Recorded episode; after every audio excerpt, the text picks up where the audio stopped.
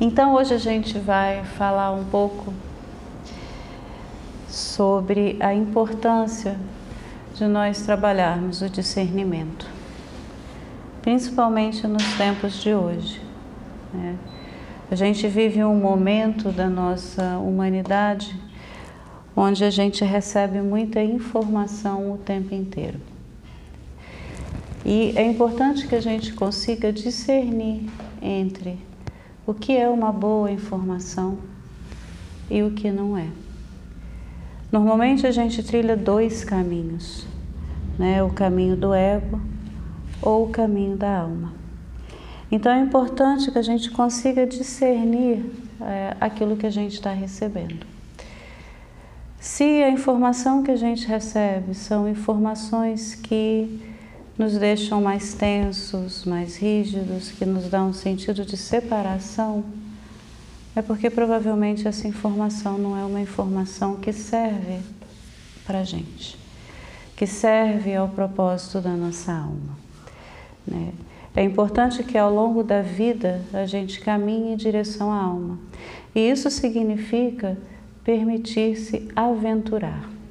Isso significa que a primeira pessoa que nós temos que ouvir é a nós mesmos e depois os outros.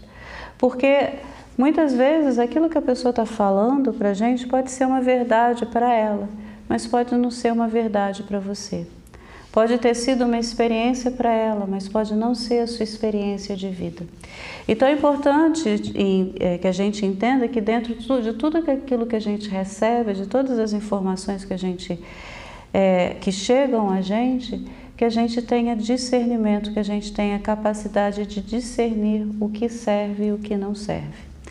Mesmo um grande mestre espiritual, mesmo um grande professor, a gente precisa ter senso crítico porque eh, a gente precisa entender que a primeira pessoa que a gente precisa ouvir é o nosso professor interno, é a nossa sabedoria interna, é a voz da nossa alma.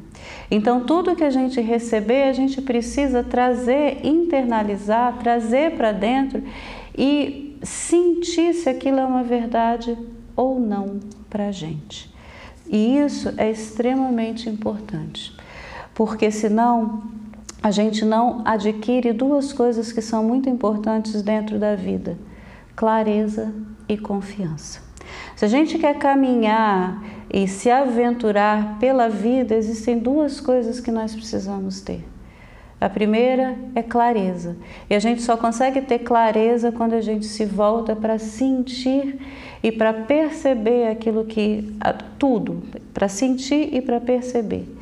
E a gente só consegue ter confiança à medida que a gente se permite experimentar e experienciar, ou seja, à medida que a gente se permite aventurar. Então, clareza e confiança são duas coisas essenciais para que a gente consiga florescer na nossa vida, para que a gente consiga é, ouvir a nosso professor interno, para a gente conseguir expressar a nossa sabedoria e expressar o nosso potencial ilimitado. Então é por isso que hoje nós vamos fazer um mantra que a gente tem repetido bastante esse mês, que é um mantra que nos lembra disso, que é o mantra Om Namo Gurudev Namo. O mantra Om Namo Gurudev Namo. Esse mantra significa eu me rendo à sabedoria infinita que existe dentro de mim. Eu me rendo ao professor interno que habita em meu coração.